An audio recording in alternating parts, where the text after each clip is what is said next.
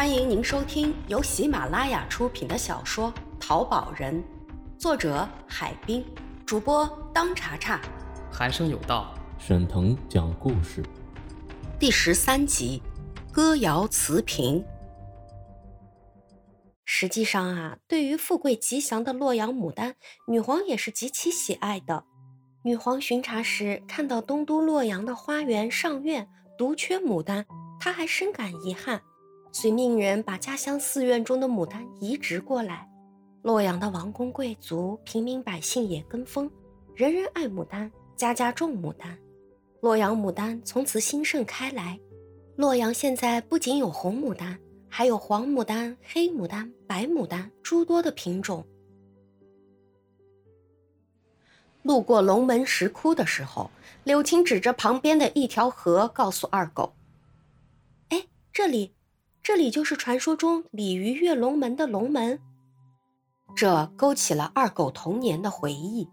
学校里老师常常给他们讲鲤鱼跳龙门的故事，让他们好好学习，有朝一日也学鲤鱼跳出龙门。他不禁多看了几眼那个龙门。一天时间不知不觉在两人的欢声笑语中结束。从这天起。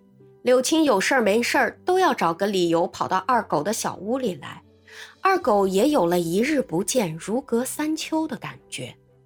不知不觉间，两人的心里像生了藤蔓似的，紧紧地缠到了一起。柳爷爷毕竟是过来人，看在眼里也暗暗欢喜。但是为了确定此事，他决定还是要探个究竟。这天晚上，柳爷爷来到二狗的小屋，坐下后开门见山地问二狗：“你今年二十几了？家里有没有人催婚呢？”“催了，家里也催了好多次，让我回去，说要给我介绍对象呢。”“那你有对象了没？”“我这些年都在这里，有没有对象，爷爷还不知道吗？”“那你跟青青处处，看看咋样啊？”爷爷，说实话，我俩虽然没有明确的谈过这件事儿，但是在我心里，那也暗暗发过誓，我是非他不娶的。不过，这只是我的一厢情愿，我不知道你家里啥意见。今天你问到这事儿，我也正好想问问爷爷你们家的意见。哎，我也看出来你俩有那个意思，青青呢对你也很中意。我也跟他爸妈说过，他们俩呀说是尊重孩子的意见，他们不反对。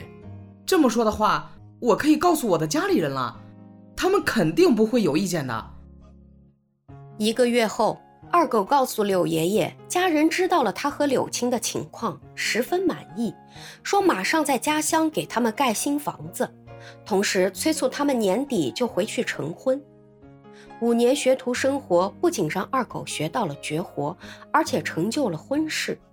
陈家万万没想到，儿子外出五年居然抱得美人归，于是从速盖好了新房，置办起了新婚用品，只待良辰吉日。年底，按照约定，两人即将辞别柳家。临行前夜。柳爷爷将其父传给他的古币仿制秘籍悄悄塞到了陈二狗和孙女柳青手里，并一再嘱咐两人：学会的手艺只能当做技艺传承，用来生活，绝对不能拿来骗钱。回到南阳，家里给二狗柳青准备的新房早就盖好了，是一个独立的小院子。看到小两口如此般配，亲朋好友都十分满意，纷纷前来祝贺。新婚热热闹闹，不必多说。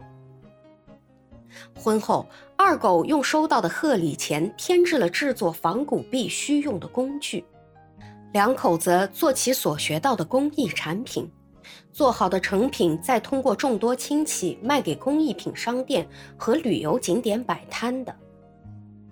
由于他们的产品物美价廉，很快在商户中赢得了很好的口碑。一些淘宝人和收藏爱好者也慕名而来，生意越做越红火。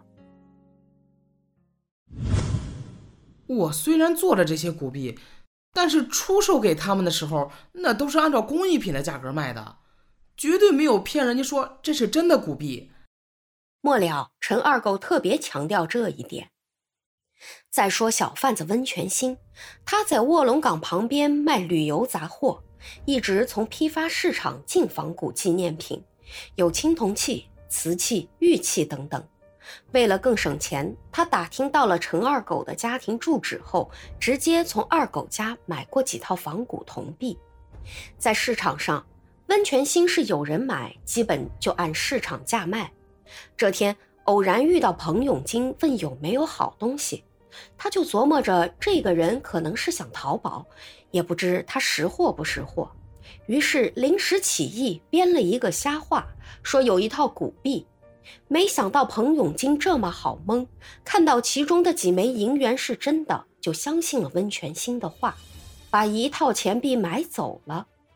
不过那人还让温泉星写了个收据。知道这事儿的人还开玩笑说温泉兴捉了条大水鱼。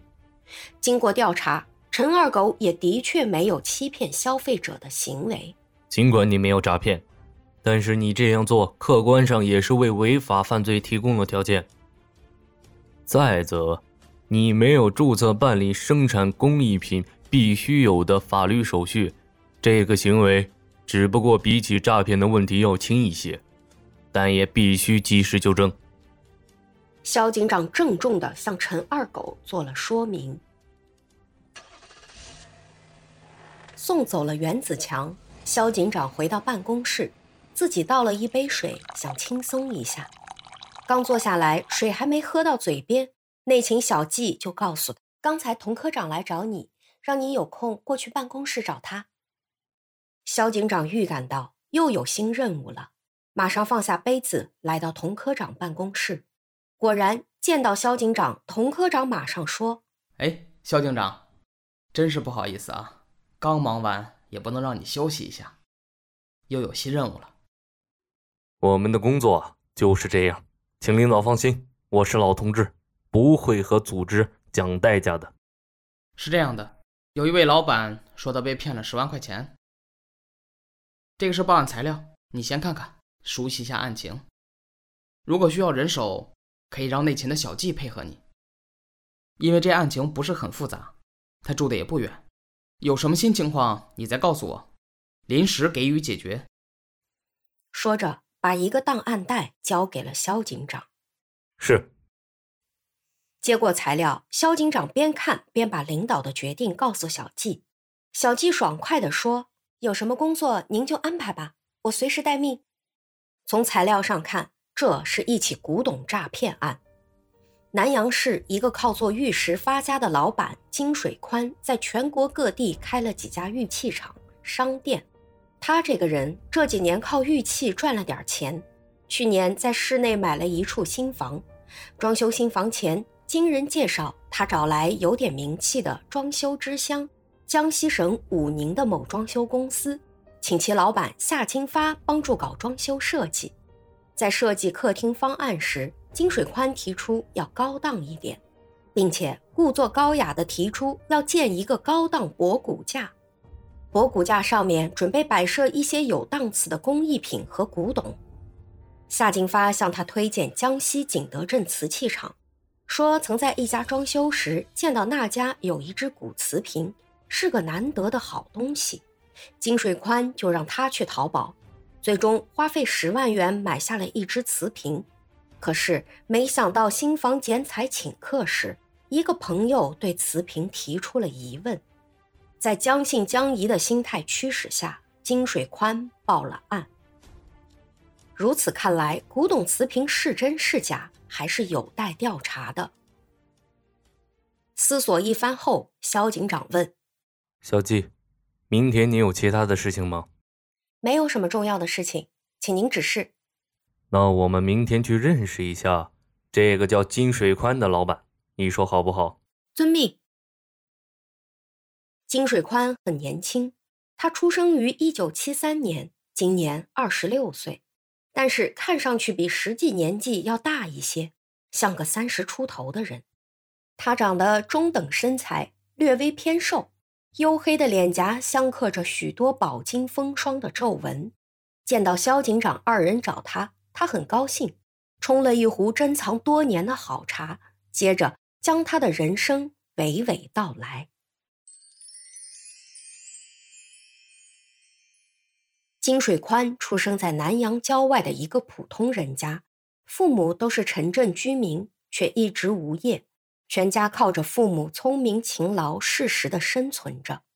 南阳是我国玉石产地之一，南阳玉与陕西蓝田玉、新疆和田玉、辽宁釉玉并列称为我国四大玉石。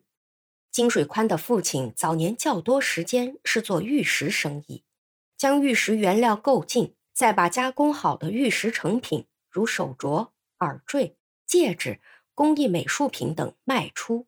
从中赚取一个差价来养活一家人。